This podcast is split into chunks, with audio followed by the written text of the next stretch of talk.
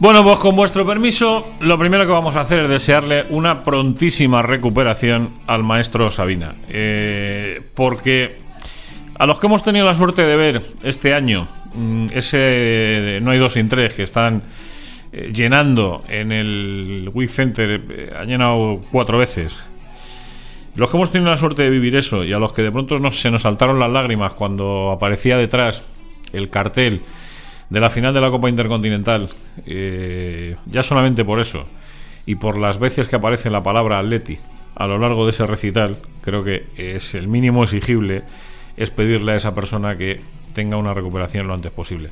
Más allá de que algunos le admiremos profundamente por esa facilidad pasmosa que ha tenido para juntar varias palabras y decir algo a lo que a los demás nos ha costado folios enteros. Y este pedazo de cabrón, con perdón, como diría él, lo hace con una frase. Y por eso digo que por ahí hay que empezar. Por ese silencio asustante de un atlético de pro como es Pancho Barona en las redes sociales, que estuvo 24 horas callado, eh, y perdonadnos las expresiones tan sabineras en este arranque de maneras de vivir, en este episodio 59, si yo no estoy equivocado, que creo 57. Que, no, no me digas que 57, Peris, no me, no me líes ya, porque si me dices que el 57 ya la hemos liado, 57 es... 57, Juanma. Vale, eh, pues estoy yo confundido porque claro, el 59 ha sido el de Ganius, tienes razón, que salió ayer y, y, es el 57. Es que íbamos ahí, íbamos muy a la par. Iba muy a la par. Hemos cogido un poquito de ventaja, pero antes de que salga, cuando lleguemos al 60 de, de ese periódico que tengo yo tanto cariño, será el 60 también de maneras de vivir. Por eso digo, ese silencio cómplice. Voy a ir presentando a los artistas, que son muchos hoy, en maneras de vivir, eh, en este episodio 57. Perdón por esta vocecita que de vez en cuando se me raspa, no sabría explicar el por qué. Yo creo que creo que sé por lo que es, porque estoy hasta las narices, que diría Sabina, de, las nieblas de Madrid. O sea, no las soporto más. Llevamos diciembre, enero, febrero con nieblas. Yo no, yo no sé vivir entre tinieblas, o sea, ni entre nieblas. Y no me gusta un pelo lo de la niebla, teniendo en cuenta que el que viene al Calderón la semana que viene es el Liverpool. O sea, no me gusta un carajo esto de la niebla. Al que al Calderón, ya me gustaría a mí que fuese al Calderón. Ya me gustaría que fuese al Calderón. Al Metropolitano. Eh, no me gusta nada esto de la niebla.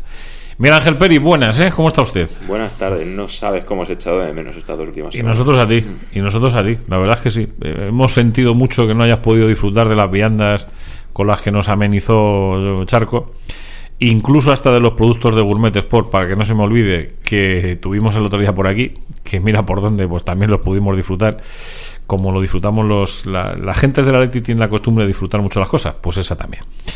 Charco, buenas, ¿eh? Buenas tardes, ¿cómo estamos? A ti se te oye bien. Eh... Vaya madrugón hoy, ¿no? Bueno, cada uno, chicos, estas cosas, yo... Aquí hay que, aquí nosotros tenemos la sana costumbre de tener la mayor cantidad posible de mosqueteros en esta mesa. Entonces a Peris le liamos y dijo, yo puedo a la hora que sea. Pues aquí estamos. Charco dijo, a partir de la semana que viene lo voy a tener yo un poquito más complicado. ¿eh? Y dijimos, pues para adelante. Y luego están aquí la pareja que informa el mundo deportivo del Atlético Madrid, que ya sabes que es, si te pones a buscar referentes informativos del Atleti, pues los encuentras a ellos. Hay alguno más por ahí, alguno pues amigo mío, el caso de Alberto Romero Barbero, eh, que también escribe bien el nombre. Eh. Mira, que, mira que el tío tiene una pluma, jodido, afilada. Eh. También es que ha escuchado mucho a Sabina, también. Eh, Virgo eh, nació dos días antes que yo y algo, algo de eso también se le habrá pegado. Eh, me parece que es del 4 de septiembre, Alberto, yo soy del 6, pues algo se le ha pegado también. Chema, buenas, ¿eh? ¿Qué tal? Buenos días. ¿Cómo, estás? Bien, bien. Buen día hoy, un viernes de esto. el día de los enamorados para, en capilla. para aquellos que queréis disfrutarlo. Por cierto, lo tengo que contar porque si no lo cuento, mmm, tenemos vamos sumando adeptos a la causa de maneras de vivir. Ya os conté el caso de, de Antonio, eh, el marido de Pilar, que, que, pues, que el tío no los había descubierto y, y, y, hasta le hacía a Pilar que casi que escuchara maneras de vivir. Bueno, pues el niño con 11 años se ha sumado a la causa. Tío futbolista, eh, el chaval quiere ser futbolista también, y qué manera mejor de ser futbolista que escuchar maneras de vivir. Javier Gomara, buenas, ¿eh? Buenas tardes. Aquí estamos, aquí estamos. Esto es, es lo que tiene. Has aparcado bien hoy, ¿no? Sí, he dicho buenas tardes y es por la mañana. No sé por qué he dicho buenas tardes. Pues, pues yo te voy a explicar el por qué. Porque desde hace muchos años la radio, eh, los que saludan en la radio, se equivocan. Porque la gente la escucha cuando le da la gana. Con lo cual, seguramente tú, y si yo digo ahora buenas noches, pues al que haya escuchado, al que haya cogido el programa de, También. a las 8 de la tarde, eh, pues buenas noches. O sea, porque a mí, ¿qué me pasa hoy? Buen día y ya está. Hemos grabado el programa. Eh, ¿A qué hora me voy a ir al gimnasio hoy? Pues a- por la noche. Pues esta noche cuando llegue al gimnasio me pongo el programa y lo escucho. Entonces escucharé buenas noches y diré, pues tiene este tío razón. Ya- hace mucho que no dices eso de cuando te salga del móvil. cuando te salga el móvil, que esa era la frase de, de- esa era- Por cierto, ayer fue un día precioso para los que amamos la radio. Eh, lo he dicho esta semana y hoy me vais a permitir que arrancando este Maneras de Vivir cuente dos historias que las tengo que contar. Yo, a mí el corazón el día de San Valentín se me pone demasiado tierno. Lo tengo tierno siempre, pero que se me pone más. Una tiene que ver con eh, esta gente que un día me llamó para hacer esto, que vamos por el episodio 57, 57. Y yo era un tío que había perdido hasta la ilusión por sentarse enfrente de un micrófono, porque el porrazo que me llevé hace ahora tres años con el- la salida de Radio Marca, porque mi sueldo no encajaba en el Excel de la radio, eh, fue bastante dura. Y la verdad es que no tenía yo muchas ganas de, de volver a hacer esto. Y sin embargo, casi año y medio después que han pasado de todos estos programas que hemos hecho de maneras de vivir, no es que tenga ganas de hacer radio, sino que es que si algún día hiciese radio en un sitio distinto a este que estás escuchando, la misma mesa que está sentada conmigo, y digo las personas, estarían sentados conmigo en cualquier estudio de radio haciendo esto. Porque gracias a ellos yo tengo ilusión por hacer algo que había perdido. Y eso nadie sabe lo importante que es cuando uno está vivo. Eh, y cuando va recuperando todas esas sensaciones y todas esas emociones. Digo esto y lo añado a una historia que les estaba contando a Peris y a, y a Chema. Hace unos años eh, falleció el padre de un amigo de mi hijo, el padre de Juanjo. Eh, y ese chaval, pues tenía su abono en el Calderón y luego tuvo su abono en el Metropolitano con su padre. Y de pronto un día decidimos que nosotros en casa, que tenemos dos abonos del Atlético Madrid, pero no vamos demasiado al fútbol, eh, bueno, pues compartirlo entre cuatro. Y nos vamos alternando los que vamos al fútbol. Unos días vamos dos, otros días van los otros dos, otros días van dos chavales, otros días se lo dejamos a alguien. Y resulta que cuando surgió el tema del Liverpool, por esto traigo a colación esta historia, el padre de Juanjo murió muy joven. Y cuando surgió el tema del Liverpool, bueno, pues yo les dije a los dos, a Juanjo y a Paco, que fuesen a ver al Liverpool los dos, el martes de la semana que viene. Y cuando acabamos Maneras de Vivir el viernes pasado, íbamos en el coche, me dijo Paco, oye, vamos a ir tú y yo a ver al Liverpool. Me quedé cuajado. Dije, ¿y eso? Dice, porque Juanjo, eh, que perdió a su padre, quiere que yo vea al Liverpool con el mío. No- no- Nos vas a dejar sin palabras, te vas a quedar sin palabras tú. Y, y bueno, pues tendrás que disfrutar eh, efectivamente ese partido con tu hijo. Porque es lo que. Digo esto para que tomemos dimensión de lo que es lo del martes. Eh, la importancia que tiene lo del martes. Y digo esto para que tomemos dimensión las gentes que somos del Areti de lo que sin querer hacemos con nuestros hijos. Sin querer. Pues esto nos hace queriendo. Es decir, este tipo de reflexiones nos hacen queriendo. Este tipo de dejarle a tu hijo esa herencia, eso no es queriendo. O sea, eso es porque un día le llevas al fútbol, a tu hijo, a tu hija, eh, me da igual. Cuando digo hijos, yo soy de los que utiliza el, el- el- la- el plural masculino para referirme a todo. Pero cuando haces eso, no lo haces queriendo. O sea, tú no quieres dejarle a tu hijo el veneno de sufrir toda su vida. Simplemente le llevas un día, le llevas dos, le llevas tres, le llevas cuatro y empieza a descubrir que eso es importante. Hasta el extremo de que un tío que paga un cuarto de un abono al que se le dijo, oye, vete a ver al Liverpool, iros vosotros dos, dice, no, vívelo con tu padre. Sabiendo que es algo que, es algo que no vas a olvidar nunca. Nunca. Y por eso, y ya nos venimos arriba todos otra vez, quería contar esta, esta anécdota a modo de introducción de lo que es el Atleti, de lo que es el Liverpool y de lo que va a ser el partido del martes y de lo que en el fondo es el Atlético Madrid. Son detalles como ese. Yo me imagino que esos detalles se vivirán en muchos sitios, en muchos equipos, en muchos no sé qué. Pero es cierto que la mesa en la que estamos nosotros sentados lo vivimos de una manera muy distinta. O sea, yo me, fue algo que me quedé absolutamente impresionado cuando, cuando me dijo, oye, me ha dicho Juanjo que vamos a ir al, que vamos tú y yo al fútbol a verlo por, por esto, ¿no? Y dije, joder, madre de Dios. eh, de ahí la dimensión, ¿no? Venimos de un partido otra vez raro, el del fin de semana pasado. Partido rarito, ¿eh?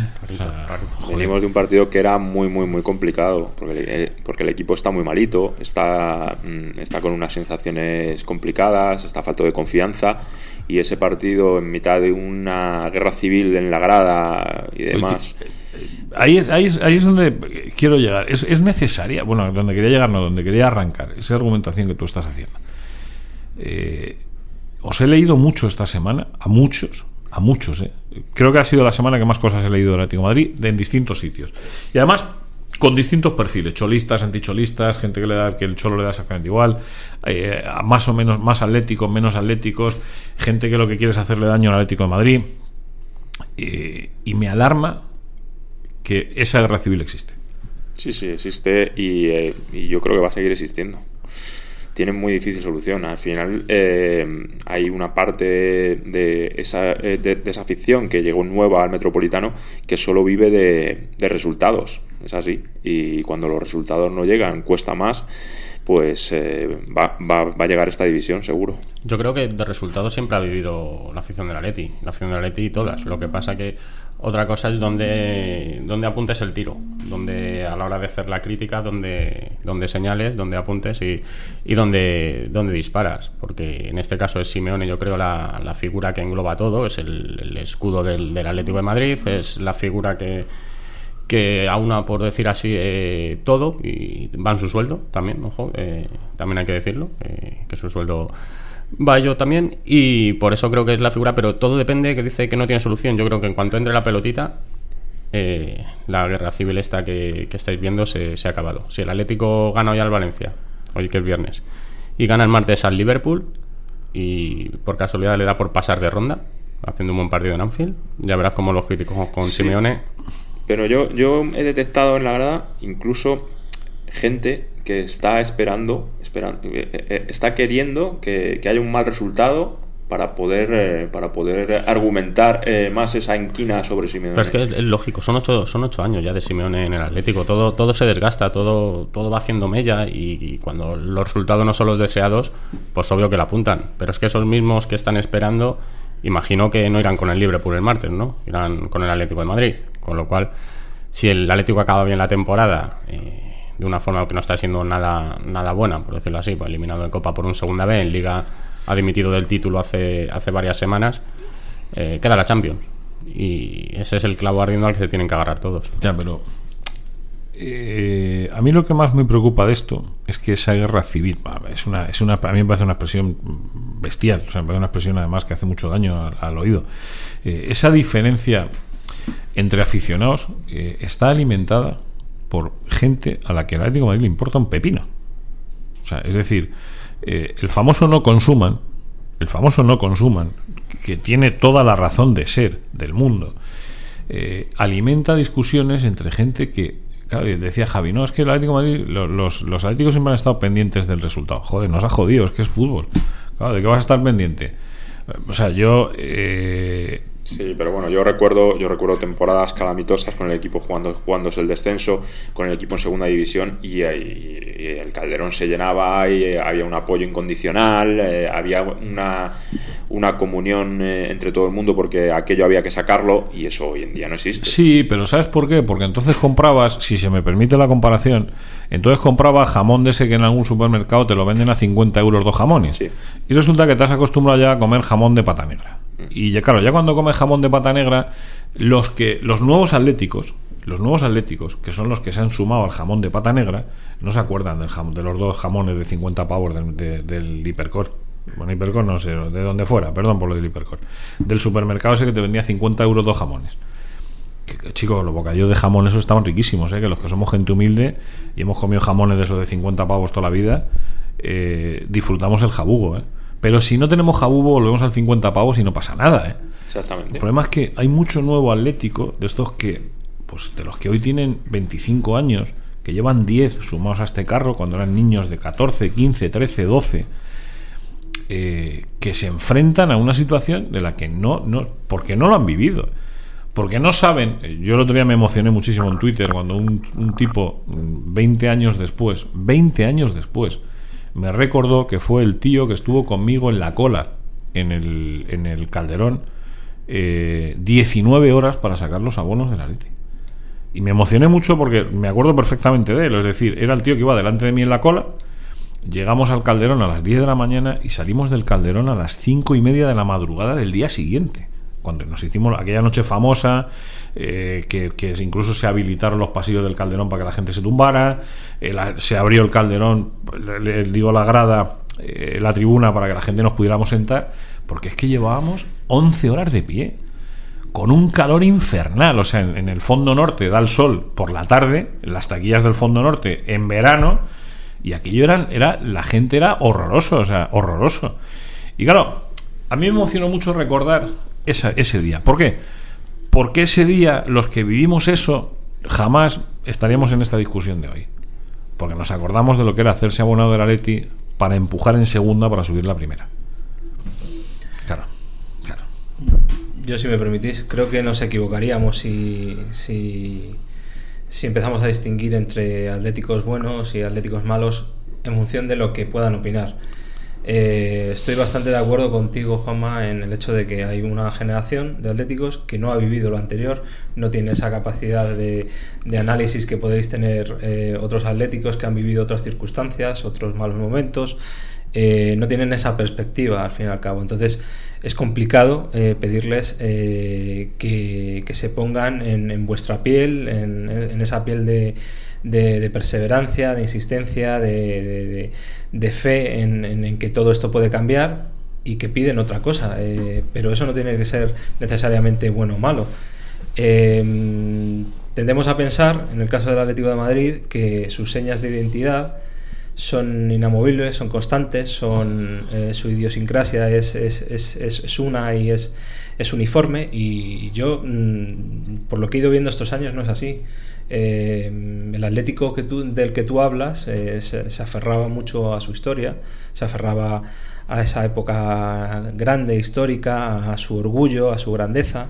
Eh, pero el Atlético de hoy en día es otra, es otra cosa. Es un, Atlético que, que ha ganado muchísimos aficionados a lo largo del mundo, a lo ancho del mundo, perdón, en esta época de Simeone y que viven el Atlético de otra forma, lo viven eh, con otras señas de identidad, con otras características. Eh, habrá algunos que se han empapado de toda esa historia, de, de esa idiosincrasia que, venía de atrás, pero habrá una gran parte de esos aficionados que, que demanden otra cosa, que demanden fútbol, que demanden resultados, que demanden... y les dará igual si es con Simeone o es con Unai Emery o con el que venga. Eh, incluso, Sí. incluso les daría igual si mañana les quitan las rayas de la camiseta, eh, le- les ponen. Le, quitan las rojas. Sí. Bueno, eh, yo creo eh, está, está bien exagerar eh, todo, está bien exagerar todo. Pero, eso, pero lo que tú estás diciendo. Chema, es humano. O sea, No, pero- yo, lo respeto desde el punto de vista de que Claro, es humano. es decir, pero mm, mm, ¿quién, quién tiene la potestad para, para repartir los, los carnés de.? Es que al final. Es que no se trata de repartir carnés. O sea, no es una cuestión de estar repartiendo no carnet. Eh, es evidente que tú tienes un club que tenía una identidad muy asociada y que eh, el cambio más grande que ha tenido, que ha sido el cambio de estadio y el cambiar tu escudo por, mm, por un logotipo institucional, digámoslo así, ha traído consigo unos nuevos aficionados. Que, eh, No, yo ahí discrepo contigo. Yo también.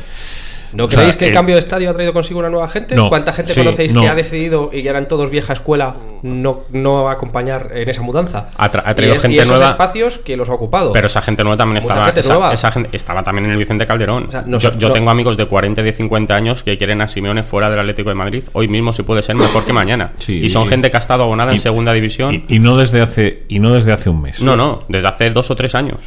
Algunos desde el- la final de la Copa Europa al- de de, la, 2016. de la que se le hace responsable absoluto a él 2016. porque nadie porque en este caso algunos yo, no- yo no quiero que yo no quiero que a nadie le echen a la calle vaya por delante si digo que aquel día cuando acabó el partido me acordé de Héctor Cooper Héctor Cooper después de perder dos finales de la Copa Europa con el Valencia quedó marcado para los restos para los restos el Cholo Simeone no solo no quedó marcado sino que se le entronizó Sí.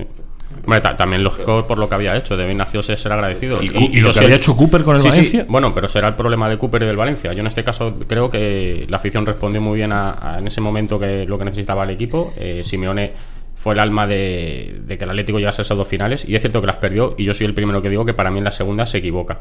Para mí se equivoca por no ir por el partido cuando tenía que haber ido. Pero más allá de eso, eh, volviendo a lo que a lo que comentaba Chema, yo estoy to- totalmente de acuerdo. O sea, hay gente con 40 y con 50 años que no quiere a Simeone y son del Atlético de Madrid igual que cualquiera, gente que ha estado en segunda división, gente que ha sufrido mucho, gente de que de pequeños se reían de ellos en el cole por ser del Atleti porque nunca ganaba el Madrid y quieren otra cosa. Por lo cual, eh, yo creo que meter a toda la masa del Atleti en, en es así, de cierto modo, pues creo que es un grave error que yo soy el primero que cometo muchas veces. Es que, es que es imposible. Estamos hablando de, una circunstancia vital que es sobre todo sentimental. Entonces, eh, en, en ese aspecto es como casi todas las cosas que tienen que ver con el sentimiento en la vida, son personales. Eh, la forma que tiene de entender el Atlético de Madrid de Charco es diferente a la que tiene mi cuñado, que es el que me hizo a mí abonado para en, la temporada del doblete, cuando eh, yo empecé a, a descubrir el Atlético de Madrid. De- bueno, lo empecé a descubrir un poco antes, pero, pero, pero en, en la temporada en la que realmente lo viví fue aquella. Eh, es completamente diferente a la tuya y a la de Juanma y a la de Claro, es eh, que los compañeros el- de abono de Juanma. Mira, y- Pero por eso insisto en que no es una cuestión de repartir carne de bueno el otro día- eso- el sí, otro pero es que día hay su- muchos que lo, que lo intentan hacer, quiero decir. Al final es. eh, estamos, está- ah, por ejemplo, habláis de lo del escudo. Es un ejemplo, eh, O sea, yo ahí no entro porque eh, me da un poco igual. Eh, pero para mi abuelo, eh, el escudo del Atlético era el del Atlético de Aviación. Eh, para mi hija, eh, el escudo del Atlético es el escudo de ahora. Eh, ¿Importa algo? Eh, ¿Importa? ¿Realmente eso importa? A mí no, porque para ella eh, y para mi abuelo eh, era, es el Atlético y no hay más. Solo una cosa referente a lo del escudo y voy a intentar eh, expresarlo sin tener que editar nada luego. Todos los cambios de escudo que ha, que ha ido sufriendo el Atlético de Madrid se han consultado a los socios o se han hecho con el beneplácito de los socios. Porque, porque este había, último porque fue había una socios. decisión unilateral de un- los gerentes de una sociedad anónima deportiva. Y eso no tiene que ver con la, con la sentimentalidad. Eso es una obviedad. Yo creo que esa es la diferencia, cómo se hicieron las cosas. Sí, es posible, puede. Correcto. Yo, yo no te digo que no, pero a lo que voy No, es pero, que. pero además es que ese escudo ha, ha ha permanecido impertérrito durante casi 80 años. ¿eh? O sea, las variaciones ¿Cuál? han sido mínimas. El, el de siempre, el que conocemos de Bueno, siempre. hasta que le metieron una- un, un borde amarillo. Sí. Que también se lo metieron los mismos. Sí, pero, pero es, es algo que no, que no distorsionó para nada lo que, lo, lo que ese escudo representaba.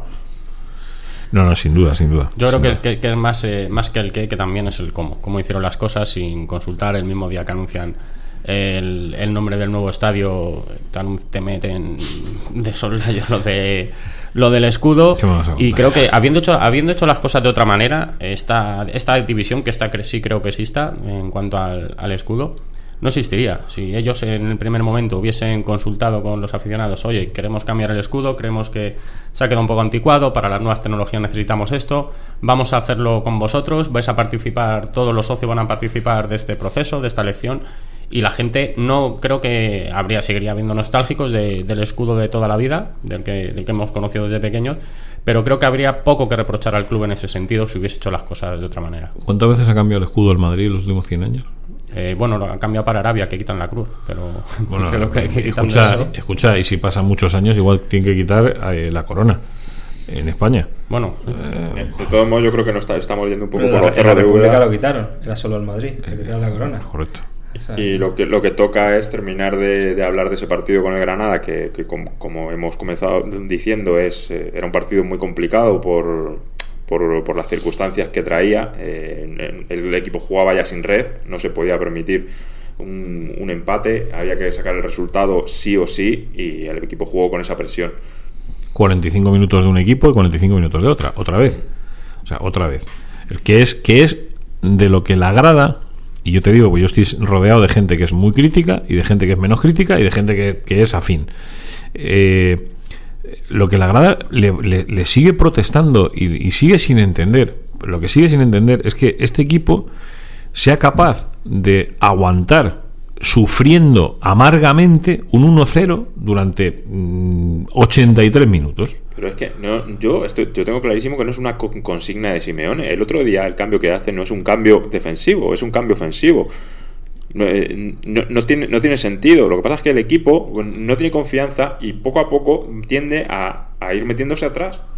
Pero no, es una consigna del banquillo. Sí, De, de hecho, salen unas imágenes en el día después en las que nada más marcar el Atlético el 1-0 se ve a Simeone desgañitado en la banda pidiendo a Saúl, arriba Saúl, arriba Saúl, que el equipo no se, no se mete hacia atrás. Luego Correa después del partido en, en zona mixta Ya, dice que Simeone no tiene nada que ver, que son los propios jugadores los que se meten atrás. A ver, yo creo que habrá un poco de todo. Otra cosa es que no quieran señalar públicamente a y Simeone. son con esa y con Sí, esa mentalidad Pero- pero con es esa verdad. situación eh, aparece en el horizonte bueno el partido de esta noche del que perdonadnos que no hablemos mucho de Valencia porque igual estás escuchando esto tú el domingo por la mañana eh, o el lunes por la mañana y dices joder a mí qué demonio me importa el Valencia si la Leti en Valencia al final resulta que salió goleando o salió mal parado Que a, mí, que a mí me parece el partido importante, desde luego, ¿eh? más que el de Liverpool. A, a ti y a Gilmarín, a los dos. El- pero debe ser a los únicos dos No, hombre, Hay eh, más. llevamos mucha más gente. Es que eh, se- para el futuro del Atlético no, entrar en Champions es un drama. O sea, No es- perdamos la es perspectiva, partido a partido. El más importante ahora mismo es el de Valencia. Y a partir de mañana, el más importante es el del Liverpool. Pero- Y ya. Es que. Y ya. Es Es que. que, o tú, tú acabas de nombrar algo de lo que no se habla últimamente. Aquí del partido a partido Ha pa- desaparecido el pa- mensaje. Parece algo prehistórico.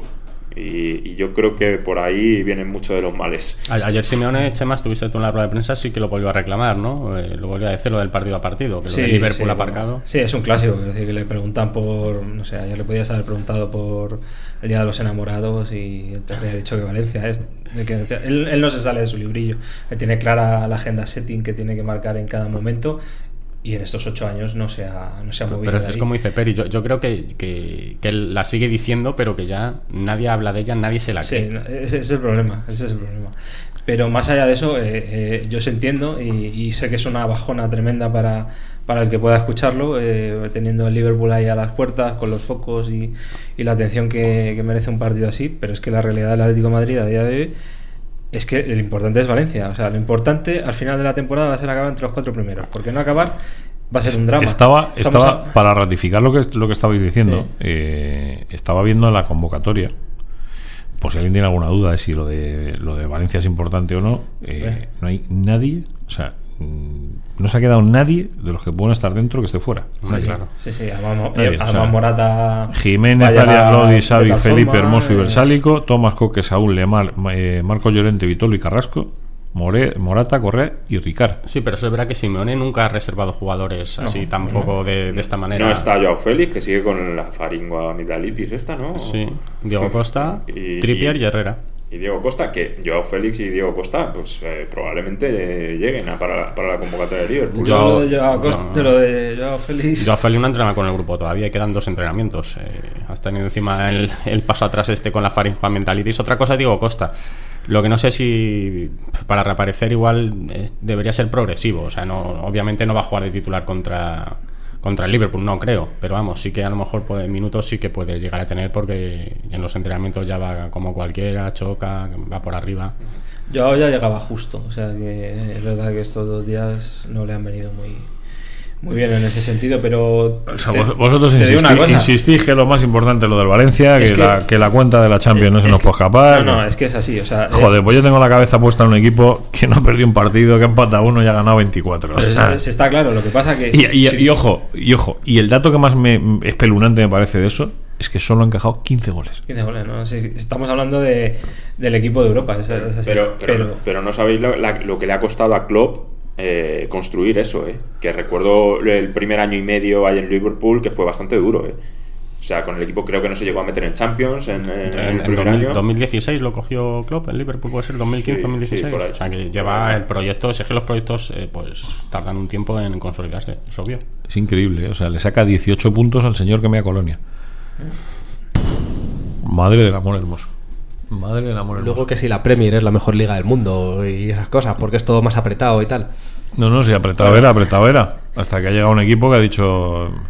Bueno, este mira. Hasta aquí. Estos años lo ha sido. Quiero decir que sí. Sí, sí, no, es- estaba siendo Al loro, ¿eh? Ya, ya, lo que está es- haciendo Klopp este año es... es 43 puntos al quinto. 43 puntos. Es que no son dos o tres. 43. Es decir, Si es que el mes que viene puede ser campeón de la Premier. es que sacarle 43 puntos al quinto. Eh, no me sé la clasificación de, de la Liga Española de Pues memoria. so- son 15 partidos, Juanma. No, sí, pero digo, pero es que no sé si en la Liga Española hay barbaridad. 43 puntos entre el primero y el último. No, no los hay. O sea, en la Liga Española, entre el, entre el líder y el último clasificado, hay 34 puntos. en, la, en el Liverpool le saca 43 al quinto. Tiene, tiene asegurada la salvación.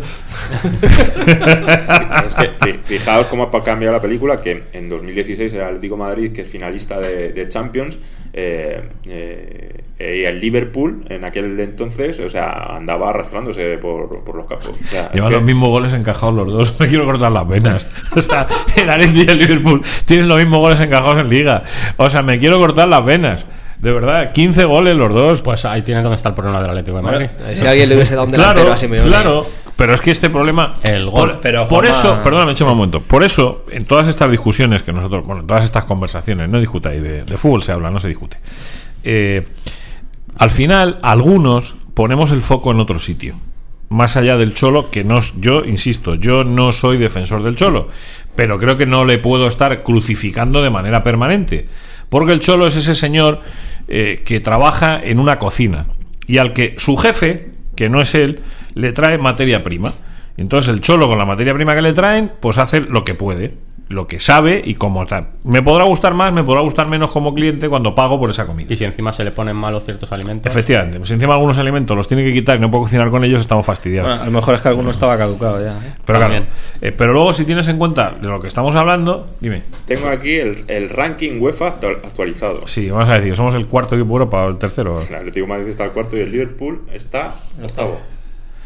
Pues nada, el Atleti favorito. Pero para esto es- pero escúchame, el ranking es, es, es, es estadística, ¿no? Los últimos cinco Los años. últimos cinco cinco años, años. La estadística es esa ciencia que dice que hoy día de San Valentín, eh, si cada 10 parejas tienen sexo, quiere decir que mm, de cada 20, uno de cada dos. Pues tú eras donde te pones. Pues eso es el ranking ese. Que dices tú lo de, lo, de los goles, pero porque lo estás viendo, eh, estás viendo el vaso medio vacío. Llevamos eh, los mismos goles encajados que el Liverpool y llevamos muchos menos marcados. Entonces, eh, si nos quedamos con lo negativo, es que marcamos pocos goles. Pero si nos quedamos con lo positivo, es que somos muy efectivos. Porque eh, por cada gol marcado, eh, nosotros tenemos casi dos puntos y algo Sí, el, de la liga. rendimiento es bestial. O sea, decir, el rendimiento es bestial. Ahora, por eso.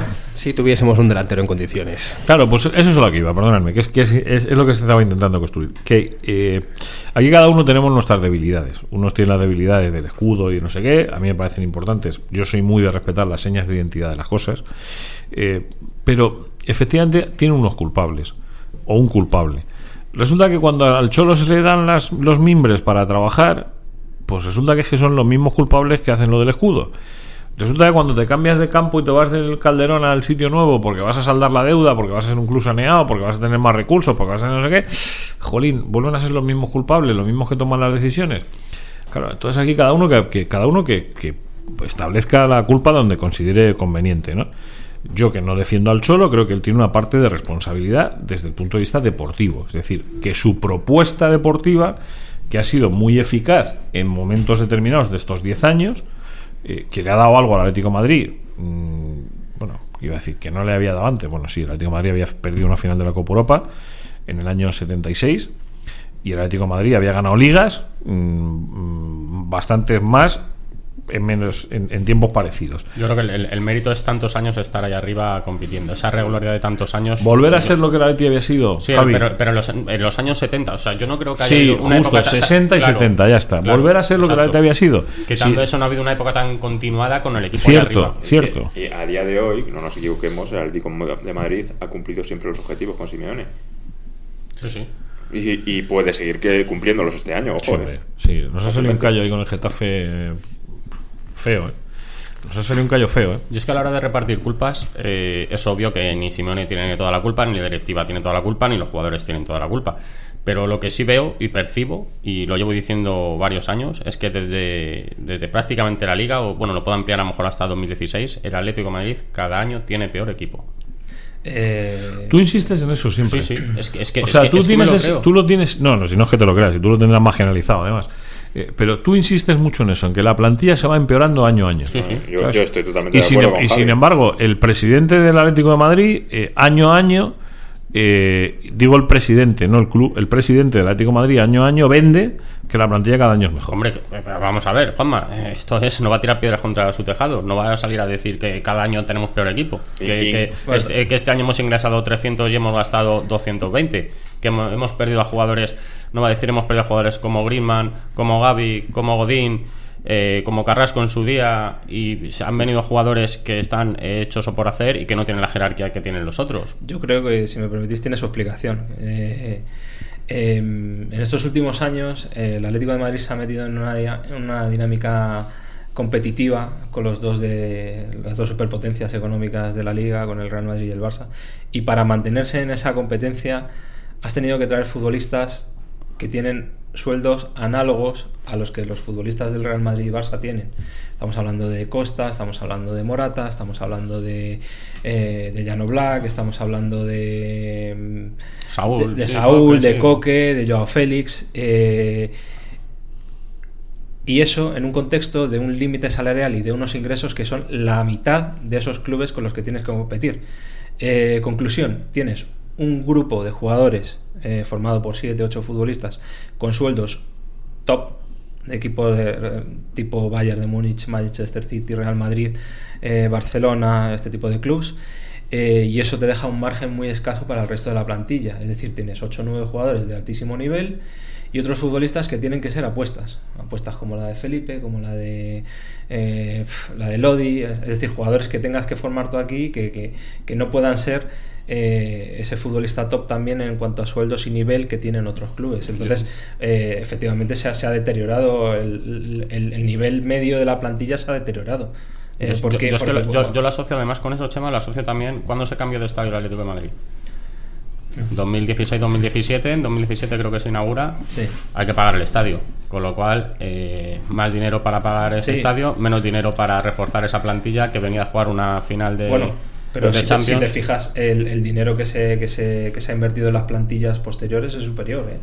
O sea, pero que- no, no, ¿cómo invertido?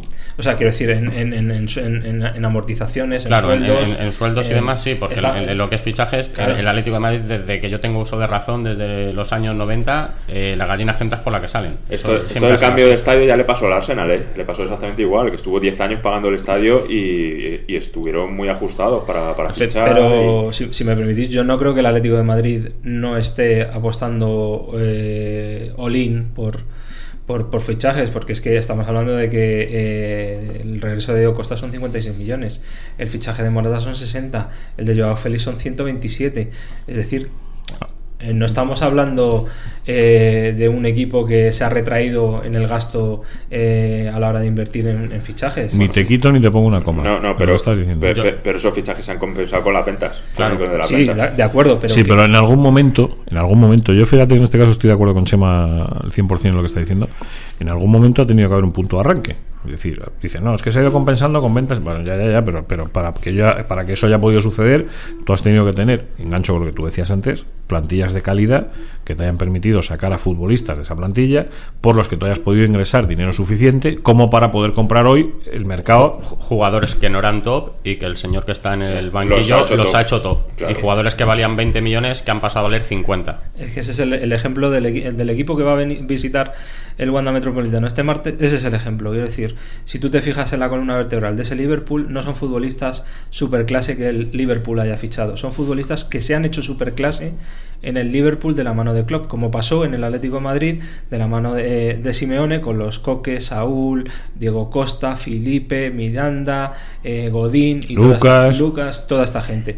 Eh, si tú ves quién juega en el centro del campo del Liverpool, pues los Henderson y compañía, no podemos ponerlos en el primer escalón del fútbol mundial, seamos honestos, pero se han convertido en futbolistas top de la mano de Klopp.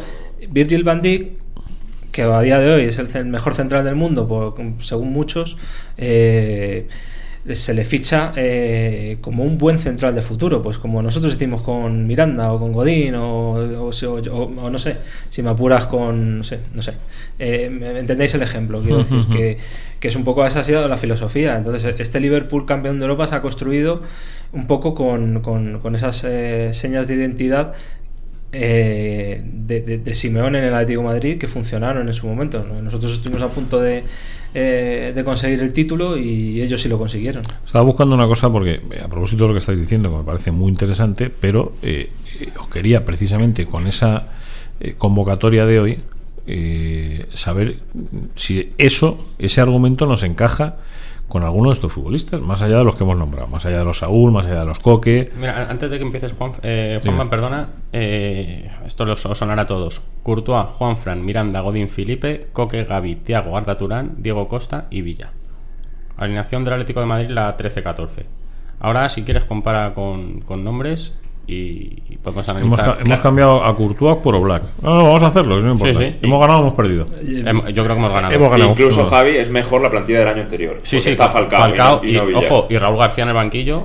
Claro, no, no hemos nombrado. Pero, pero está, me- vamos a ver, esa plantilla a priori, yo, es que, cuidado, es que me parece que es ventajista el decir lo que está Es- es- diciendo. Es, que o es un, poco, es un argumento un Claro, poco dice, no, la del año pasado, la del año anterior era mejor, pero era mejor por lo que ganó o era mejor de origen. Claro. Es decir, Bueno. la- esta plantilla del Atlético de Madrid de este año, yo te la comparo futbolista por futbolista con esa, con No, ese pero, 11. pero- pero aparte, esta plantilla en 2014 se va Diego Costa, se va Villa.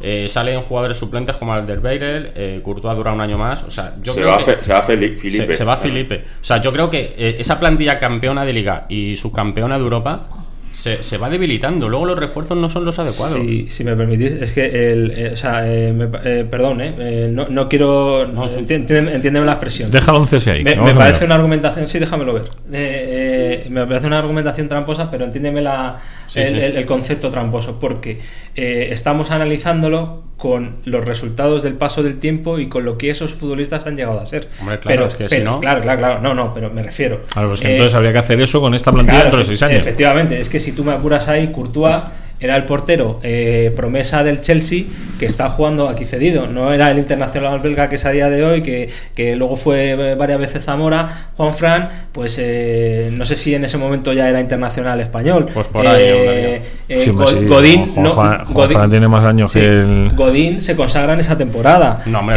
Godín viene de antes ya, Bueno, hombre. pero eh, esa es la temporada fuerte De- de, de- Godín, la del gol en, en el Camp Nou, en la final de la Champions. Eh, eh, Coque, pues eh, es, es- el año de sus mil asistencias. Eh, de- si tú me apuras, Costa explota en esa temporada, pero es que Costa. No, Costa viene de antes también. No, Costa también, viene de antes. La temporada anterior se gana la Copa en el Bernabéu. Sí, pero bueno, el, el eh, equipo pero- queda tercero pero- y perdón. pelea la liga hasta el final. Perdón, y el, anteri- el anterior se gana la Europa Pero, League. pero el Costa bestial es el de la temporada 13-14, si me apuráis. Quiero decir que es, es- es el que arrasa Europa y el que, el, que, el que deja al Atlético sin Champions porque está lesionado. Al final va a tener razón el que dijo que esta es una temporada de transición. ¿eh? Claro. Mira que yo, yo me he negado a eso. de, ¿eh? to- de todos esos futbolistas, si me apuráis, la única estrella que hay ahí, estrella consagrada para mí, es David Villa, que viene de ser campeón de- del mundo, viene de, de ganar la Champions con el Barça. Eh, si me apuráis, es un tío que estaba eh, apurando sus últimos Pues- minutos pues, aquí en España. Entonces, ¿cómo- cómo por eso te la digo que la para mí, actual? claro, para mí es un argumento tramposo en el sentido de que eh, eh, eh, varios años a esta parte, efectivamente, es un, pan- es un plantillón, es un equipazo. Escucha, la- la- pero la- porque, porque luego se consiguieron ciertas cosas y esos futbolistas alcanzaron el nivel que alcanzaron. La, la de 2016 también me vale. La de 2016 también es mejor que la actual. La de 2016. O sea, mm, cogemos a los tres laterales derechos, que, que el Atlético de Madrid tiene tres laterales derechos, o sea, es que tiene pelota, la broma y Otro, éxito de la planificación O deportiva. sea, es un puto crack, o sea, Arias, eh, Tripier y Versálico. y- y Versálico. Y solo uno, uno izquierdo. Y un zurdo. Bueno, y Saúl, que yo insisto, yo si fuese Saúl le decía al Cholo, ponte tú, bájate tú.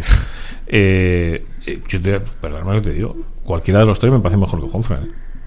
Mejor que el rendimiento que hace Juanfran. No, a mí. a Ojo, ojo, ojo, Claro, ojo. claro. Has puesto la, has puesto la, claro, es que es un jodido que hace trampas. Hombre, este pues- este pues- juega al mur de puta madre. Cuando- dice, escucha, "Ahora cua- es que el rendimiento de Juanfran, claro, o sea, Hombre, joder. partimos de esa base. Cuando Arias, Versálico o Arias eh, demuestren el rendimiento de Juanfran, pues eh, cambie. Tú, En los tú u- usarás lo mismo. En los centrales no tengo ninguna duda. El A- único a el a priori me parece mejor los do- esos dos que has dicho tú que cualquiera de los que hay ahora mismo. Y a mí de los laterales de los que has nombrado, el único que me parece realmente mejor que Juan Fran es Tripier. Creo que Versálico no, no y Arias tampoco. Pues, pues a mí lo siento mucho, pero para mí es mejor Juan Fran que los tres. O sea, Es que volvemos a lo mismo, es complicado comparar porque eh, estamos hablando de momentos diferentes. El mejor Juan Fran es mejor que, que el mejor Trippier, Pues, Arias y. ¿Hemos visto al mejor Trippier? Efectivamente, pero hemos, visto al mejor Trippier. Hemos, hemos visto al mejor Versálico. Eso no lo sé. Que, que hablando de Trippier, si queréis podemos hablar de su compromiso también eh, con el tema de operarse ahora de la pubalgia. Pero la operación es una decisión que toma él. Hombre, Sí. Yo no sé, no sé, no lo sé. ¿eh? consensuada. No sé, Sí, consensuada con los servicios médicos. A mí es que las pubalgias en los futbolistas me, me retrotraen tanto a los 80 y los 90. ¿A, a qué te refieres, eh, Peris? No, aquí hay una, una Eurocopa por delante. Claro, efectivamente. Entonces, a lo mejor lo que no le interesaba era operarse, quiero decir. Es que eh, estamos viniendo. Yo, yo no lo sé, eh, no, no sé el compromiso que de grado, el grado de compromiso que pueda tener con, con el Atlético de Madrid, pero a mí no me parece mala decisión, incluso para el Atlético de Madrid, porque es que eh, antes de eso eh, entrenaba un día y dos días no, un día y dos días no. Así es una situación insostenible. Estaba decir. Eh, no aporta nada absolutamente a la plantilla del Atlético de Madrid eh, más que dilatar la situación y cuanto antes se operase, si es que se tenía que haber operado antes, y si me apuras. O sea, Sí, que, sí, pero creo que sea, no, no- no creo que sea una cuestión egoísta de pensar, joder, me opero ahora y puedo jugar la, la Eurocopa, que también, sino que ya era necesario. Yo estoy de acuerdo con Chema.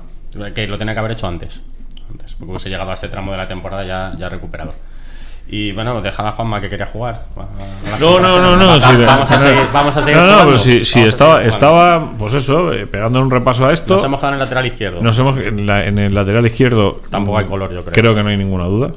Ahí sí que para mí no hay ninguna duda. Es, es mejor lo que había. Felipe Luis y Lodi. Pero porque Lodi es un futbolista al que, yo insisto, es un tío al que le veo cosas, pero con la misma facilidad con la que se las veo, con la misma facilidad dejo de vérselas. Ojo, ojo, eh. También hay que decir eh, que habría que compararlo con el Felipe que llegó a España, a lo mejor. Bueno, si no se fue nunca, este chaval. No, no, con el, con, con el- eh, a este Lodi hay que compararle con el Felipe que llegó a España a jugar en el Castilla. Pero que era- llegó- Era- un no me hables de, mira, no me Pero del en Déjame que abra un paréntesis madridista para cabrear a, a los atléticos. El otro día vi un, ro- un, un informe Robinson que no había visto de la Creía quinta- que vas a decir una tarjeta a Sergio Ramos. No, no, no. la- las- eso, lo de las tarjetas de Sergio Ramas, eso lo, se ven en, eh, eh, en el expediente X este que Ah, tiene vale, cuatro. vale. O sea, eso- ma- me habías asustado, Que, bueno, es más difícil ver una tarjeta de Sergio Ramos, ¿sabes? Es casi tan complicado como ver un, un gamusino por la En el, calle ca- de- en el canal Replay este de Movistar, creo que una vez yo vi un partido del Sevilla que, que estaba Ramos. que le sacaron una tarjeta que Ramos. sí. Bueno, pues eh, vi, eh, lo digo por, porque voy a hablar de la Leti aunque parezca mentira. Estuve viendo un informe Robinson de la Quinta del Buitre. Maravilloso, por cierto. O sea, maravilloso el informe Robinson. Eh, soy yo, pero no estoy haciendo nada, nada raro. Eh, y me, me metí en aquellos años, ¿sabes? En aquellos años que hablábamos antes de los 80, de lo que hemos crecido con un, un Atleti distinto, con un no sé qué, no sé cuándo. Eh, era mejor fútbol. Lo que cada día lo tengo más claro. Era mejor fútbol. O sea, volver a ver esas imágenes de la Quinta del Buitre. Pero con todos los que había a su alrededor. Porque era la Quinta del Buitre, claro, veías imágenes del Barça, veías imágenes del Atleti, veías imágenes de, de ese Atleti de los 80 duro, ¿eh? que el Atleti de los 80 fue el Atleti de pico y pala, pico y pala, pico y pala, ¿sabes? Sea, Juanma, el, el vídeo que colgamos el otro día en la cuenta de Twitter de, de Maneras de Vivir. ese- o- pero ese- ¿se habéis dado cuenta cómo estaba la parte de abajo del calderón? Sí. Que estaba vacía. Estaba vacía, En sí. un derby. Yo, yo cuando era pequeño yo jugaba ya al fútbol con mis amigos. O sea, claro. Cuando tenía yo 4 y 5 años yo recuerdo jugar ahí con un balón, jugar ahí al fútbol. en Estaba esa zona. vacío la parte de abajo del calderón en un, en un, en un derby, en un Atleti Madrid. Y dices, claro, sí, Pero Charco. Es que era una época que los abonos tenían unos precios inasumibles No, para no, no, gente, no, eh, no, que cuidado. no, que no, que no, que no, que no, que no, que estamos hablando de antes de eso. No, no, fue, no, fue, fue en el 90 y ese es del partido es del 92. Ese de los que ya había hecho hit Sí, traca sí, atrás. claro. Sí. Vale, vale. Claro, entonces, sí, sí. Bueno, inasumible para lo de donde veníamos. No, me refiero, y para muchos bolsillos. No, no olvidemos que el gran acierto es el año de segunda división bajar los precios una barbaridad. Los precios de los abonos. Y claro, eh, fue- vino la gente en masa, pero fue una reacción lógica. Y mantenerlos al año siguiente. Exacto. Y, y Y hacer mantenerlos muy poquitas subidas siguiente. durante muchos años. Hasta ahora. Eh, sí, ahora ya te las clavan que no te das ni cuenta. ¿eh? Algo habrá pasado que de repente son mucho más caros. ahora, ahora vas a por el abono y sales como si hubieses pasado la noche con Rocos y Freddy. Hombre, arriba son baratitos, hay, hay más categorías, los hay por muy, un precio muy económico. Sí. En- sí, hombre. en- Creo que en fondos. detrás de la columna. eh, No, hombre, no, no, hombre, no. Hay, hay precios por, por 200 y poco euros tienes un abono, yo creo, ¿no? En el metropolitano. Se me hace poco. Se me- te digo que no lo sé, ¿eh? Yo no lo sé. que 200, Ahora- 300. ahora mismo no Se me- lo, que, lo que estaba contando la Quinta al Buitre, eh, aparte de que siempre dije que para mí fue la generación de futbolistas que más me impactó mm, de chaval, yo entonces tenía 16, a- 17, 16 años, iba todos los fines de semana al Bernabéu y al Calderón, porque yo tenía un amigo que era abonado del Madrid y yo era abonado del Atleti, y entonces íbamos todos los domingos íbamos a los dos campos. Sacábamos una entrada infantil, nos colábamos como infantiles de los dos campos, y entonces él con su abono íbamos al Bernabéu y sacaba una entrada infantil, y él con el mío y sacaba una entrada- y, y- fue un año entero viendo fútbol todos los domingos y todos los sábados, porque íbamos a ver al Castilla también, a ese Castilla porque éramos de, los dos. Íbamos a ver al madrileño, porque claro, el problema que tuvo el madrileño que compartió época con la Quinta al Buitre es que se lo comió la Quinta al Buitre. Pero aquel madrileño eh, era de los que metía 25.000 personas un domingo por la mañana en el Calderón. O sea, aquello era increíble también. O sea, que es que no estamos hablando de disparates. ¿eh? Pero bueno, son cosas que, que pasan. Que ya no sé ni por qué estaba contando esto, porque de lo que quería hablar era de esa comparativa, de esos futbolistas y de esa envidia que me dio, ya sé por lo que está diciendo esto, viendo eso de la quinta del buitre, viendo aquella colección de futbolistas que reventaron el fútbol y lo cambiaron para siempre en el Madrid. ¿eh? Hay un Madrid hasta la quinta y un Madrid a partir de la quinta. La envidia que sentían los que llegaban de esa quinta del buitre y cómo pusieron a Hugo Sánchez a escurrir. eh, porque ninguno le llegó a llamar. eh, y el propio Hugo lo decía, que, él- que él en el Madrid no tuvo amigos, tuvo compañeros. Porque él era tan, envidi- tan vanidoso, ¿sabes? Es que el carácter del mexicano, ojo, ¿eh? No, no, él lo, lo que era vanidoso. Hasta el extremo de abandonar el barco, ese barco maravilloso de rojiblancos, y cambiarse eh, la trifulca trampa que hicieron para llegar a ese extremo. O sea, por eso digo que son, son cosas. Pero era otro fútbol, era completamente distinto, era, era, era mucho más. A mí me parece incluso hasta mucho más agradable de ver, mucho más bonito, mucho más, mucho menos previsible, ¿sabes? Es más, estoy convencido que el Cholo en ese momento hubiese sido un entrenador que hubiese triunfado. Eh, Probablemente, no lo dudes. De todas maneras, creo que somos muchos los que tenemos nostalgia del fútbol de aquella época, porque esta semana se ha hecho viral un vídeo de un partido en regional, creo que en Galicia, en un campo totalmente embarrado, un patatal horrible de categorías inferiores, y yo lo miro y pienso, joder, pues cuando veo fútbol de los 80, de los 90 y te encuentras este, este tipo de campos, ¿Tú pagarías por eso? sí. ¿Tú pagarías por Sí, ver pero eso? es que hablas con un tipo que pagaría por verse un partido. O sea, yo si tuviese pasta me vería un mm, Levante B Valencia B. Mira. O sea, a mí es que me gusta mucho el fútbol. Mira, a mí que no me gusta tanto, yo reconozco que no, no- a mí me gusta el fútbol, pero no soy tan... eh, yo tuve la suerte en, en Onda Madrid, cuando no era Telemadrid Radio, sino que era Onda Madrid, de hacer muchos años bastantes partidos. Y en Radio Fuenlabrada eh, tuve la suerte de, de hacer ascensos de equipos de tercera a segunda B. Eh, aquello era lo más grande que, habías podido vivir. O sea, de verdad que, que algunos. mm, Yo defiendo ese fútbol modesto, humilde, donde tanta gente pasó por allí y, y te- y- y los que hoy aprendi- los que sabemos sentarnos delante de un micrófono y no cagarnos del miedo, lo aprendimos en esos campos de tercera, haciendo partidos del Móstoles, del Cien Pozuelos, Claro, del Parla. eh, esos campos con cantinas, con bares, con espacios para que disfrute la familia, esos campos que saltan los niños al césped en el descanso para pegarse Eso- unos toques a un No, balón. no, y eso dilo, es y dilo, fútbol. y esos El bocadillo de bocadillos- panceta y bocadillos- Exacto, y esos bocadillos de panceta. Ya sé dónde ibas tú, chaval. ¿Cuáles eran los mejores bocadillos de panceta de- del fútbol madrileño? Pues yo en el cotorruelo me los he comido muy bien. No, en el Cerro del Espino En el Cerro El tampoco estaba malo. Parla. Ahí, no, mejores. ahí no he llegado. Los mejores. Parla, los mejores, de verdad. En los Ahí va. prados, en los prados. Los prados de Parla. sí, En la asociación de vecinos de Orcasitas, en el campo de Orcasitas también. Una de Pues las En el mejores. campo del campamento tampoco se comía nada mal, allá al lado de ¿Os, los os cuarteles. acordáis ¿eh? de Sergio Pachón? Sí. Bueno, pues Sergio Pachón era futbolista del Parla y el presidente entonces del Parla era un personaje de muchísimo cuidado. Eh, y en un. Yo entrenaba al Parla. o sea que- en un inicio de un partido, antes del partido, cogió el micrófono ya con la gente en el campo y por los altavoces de los prados. Luego no se llamó Alfredo y Estefano. No, Alfredo y Estefano son los otros, donde juega la escuela de Parla. Eso es, eso es, tienes razón, tienes razón. Y en los Prados, de hecho, mi primera crónica de fútbol en marca fue un partido del Parla. En los Prados, por cierto. Y, le, y entonces cogió el micrófono el presidente, es que no me acuerdo ahora mismo cómo se llama el presidente, era un personaje, el micrófono de la megafonía del campo. ¡Pachón! Todo esto a gritos por la megafonía. ¿Qué te he dicho que te ponga bien el chándal? Claro, la gente que estaba en el campo era, era o sea, son situaciones de las que te regala ese fútbol, o sea. Pero bendito sea por otra parte, ¿eh? bendito sea por otra parte. Y lo que hemos, los que hemos crecido en eso, pues eh, nos gusta. Entonces, claro, vas a, ahora los que somos clientes, los que somos clientes, pues lo vemos de otra manera. Y analizamos de otra manera y, y vemos estas cosas de otra manera, sufrimos de otra manera. Hay gente que no nos entiende cómo sufrimos por, por esto.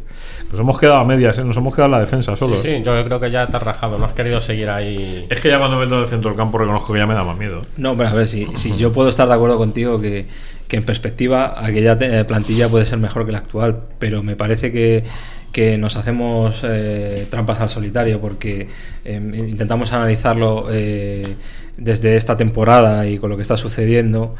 Hombre, pero está con los claro, está- éxitos anteriores pero- y con lo que han llegado a ser estos futbolistas. Entonces, Pero igual que compara la de 2014 con la de 2010, tienes que comparar la actual con la de 2014, claro. Eh, A, a- a día de hoy, otra cosa es que en dos años igual eh, me tenéis que decir, ¿te acuerdas cuando te reías y hacías esta comparación? No, con Te voy, a, la te voy a decir una cosa y me acaba de asustar. Me acaba de asustar. A propósito de lo que estamos hablando. Tomás, Coque, Saúl, Lemar, Llorente, Vitolo y Carrasco. Que me perdonen, de verdad, que lo digo con cariño los siete. Hay una falta de huevos ahí. Y de calidad. No, yo- de calidad yo, no. yo creo que no, ¿eh? Que, joder, de compromiso. mía, es- De- no, no, no, no, mal equipo. No, no, no, escucha. ¿Son, son todos internacionales? Sí. Sí, Sí. pero por eso digo que de calidad no. Si yo no digo calidad, Menos- el único tío al que veo pegando gritos, es decir, al único me, me digo, voy a mirar a estos siete y voy a ver dónde encajo a Gaby. O sea, voy a sacarme a Gaby del corazón y lo voy a meter en el corazón de uno de estos, una película de estas. Voy a hacer un gos. Voy a hacer, voy a hacer, voy a meter a. Y es que me quedaría en coque. Totalmente de acuerdo. Y, Co- y Coque está a años luz del carácter. que- que Coque es un tío al que no se le puede hacer reproches cero. O sea, el que le haga un reproche a Coque eh, es como hacerle un reproche a tu padre. Coche- Co- co- co- co- Coque- Coque es un pero no es derroche de punto honor. Es un derroche de punto honor, pero no de, de carácter. Sí, Sí. por eso digo, pero, pero claro, es que cojo a estos siete, que son los siete de en medio. Los siete de en medio, que alguno de estos tiene que decir, perdonadme el gesto, mis cojones, mi, mi- vamos. Y puedes decir lo mismo de Tiago.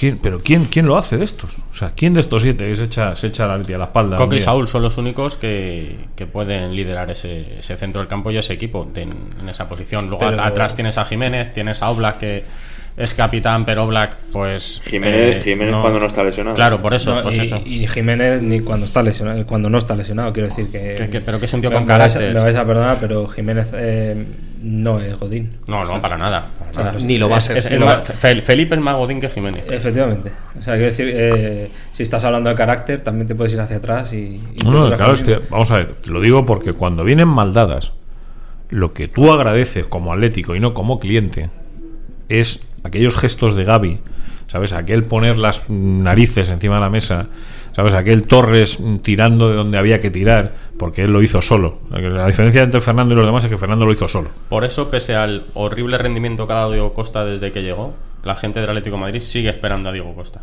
Yo creo que es por eso, por decir, por algo de carácter, por algo de nervio, por algo de garra, por eso se sigue esperando a Diego Costa a pesar del rendimiento ha dado Diego Costa. Bueno, es que el, el peor Diego Costa de la temporada anterior es el que es el que te engancha a la eliminatoria contra la Juventus. Es decir, que simplemente con, con lo que hizo con los Y- arreones, Y co- cómo se le echó de menos en la vuelta. con la pelea con, Con- con Chiellini y con Chiellini, sí, sí. Y el que gana la Supercopa en Tallinn. efectivamente. con- Oye, nos queda un minuto. Eh, Como nos queda un minuto, Juanma, y tú has empezado diciendo eh, cómo te ha cambiado maneras de vivir, yo, que, yo, quería, yo quería comentarte y, que- y quería, quería decir eh, aquí, para que lo sepa todo el mundo, cómo se gestó esto de maneras de vivir. Vale, esto, un día me viene Ricky y me dice, oye, me ofrecen hacer un programa del Atleti. Y le digo ya Ricky, digo, "Uf, y tú y yo que, no, no tenemos ni idea de hacer radio, somos dos maletillas, ¿qué vamos a hacer? Digo, digo, no podemos hacer esto. Digo, dándole vueltas, digo, digo, mira, yo esto lo haría con este señor, con Juanma. Y, y se me quedó pensando y dice, joder, dice, dice es que, que es así, es que es así. Le llamo un día, le digo, vamos a quedar, quedamos, estuvimos hablando una tarde y desde ese día tuvimos claro que solo, solo, solo lo podía hacer Juanma. Nos pusieron pegas, nos pusieron impedimentos, nos eh, llegaron a decir que ese programa lo querían hacerlo con Gonzalo Miró. Dijimos que no, no nos movimos de, de- de- de lo que nosotros queríamos. Queríamos hacer este, este programa contigo, Bueno, solamente estés. contigo. Y como bien decía Ricky el otro día en, en un tuit, eh, es un privilegio poder estar aquí cada viernes contigo, señor. eh, Tú no tenías una canción por ahí de... Algo tenemos preparado ya. Pues eh, con esto no vamos a ir porque yo eh, me agarro a esa frase de esa canción que esto ha sido telepatía con Charco, ¿eh? Palabra de honor que ha sido telepatía. Mm, un poquito. Digo para que lo vayáis escuchando. Es telepatía pura, ¿eh? O sea, a raíz de lo que ha dicho Peris, es el momento de bajarse. Yo iba, yo iba a negarlo todo. Iba a negarlo todo. Pero no lo voy a negar porque es cierto que así pasó. A mí me costó eh, pedir perdón y, y- y lo hice nunca en la vida. eh, Pasa nada por pedir perdón. La semana que viene estaremos aquí después de haber jugado con el Valencia y con el Liverpool. Madre de Dios. Chema, gracias, eh. A vosotros. Fuerza y honor, que decía aquel. Javi, muchas gracias, eh. A vosotros. Peris, un placer, Hasta eh, amigo. Algún día contaremos todo lo que hubo por debajo, incluso hasta cuando nos pidieron pagar por hacer un programa de radio. Tiene cojones, perdón. Charco, muchas gracias, eh. Un placer, como siempre. No- nos bajamos en Atocha. Nos bajamos en Atocha eh, y nos quedamos en Madrid. Y en Madrid siempre hay un grito que es AUPA Atleti.